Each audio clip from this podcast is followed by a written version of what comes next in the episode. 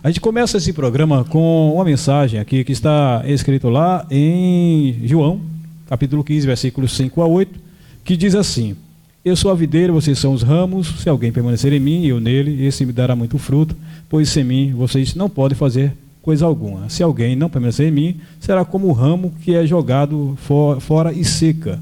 Tais ramos são apanhados, lançados ao fogo e queimados. Se vocês permanecerem em mim, as minhas palavras permanecerem em vocês, Pedirão o que quiserem e será concedido. Meu Pai é glorificado pelo fato de vocês darem muito fruto e assim serão meus discípulos. Bom, eu começo essa mensagem aqui é, fazendo uma pergunta para você, uma reflexão, para a gente pensar.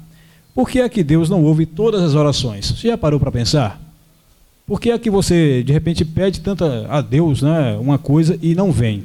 Aí, refletindo sobre isso, eu pensei, Bom, se Jesus, o próprio Jesus, está dizendo: se vocês permanecerem em mim e a minha palavra permanecerem em vós, pedireis o que quiser e vos será dado. Certamente, então, a resposta para essa pergunta é que nós não estamos o tempo todo ligados com Deus, ligados com Deus. E muitas vezes a palavra dele também não está é, conosco. Então, qual é a diferença entre os que estão e os que não estão com Deus? Eu acredito que os frutos é o que vai denotar se você está ou não com Deus. Os frutos do Espírito são amor, é paz, longanimidade. Se você tem esses frutos na sua vida, certamente a palavra de Deus está com você. E se você está com Deus, certamente você poderá pedir o que quiser que te será dado. E agora eu pergunto: por que devemos manter a palavra em nós?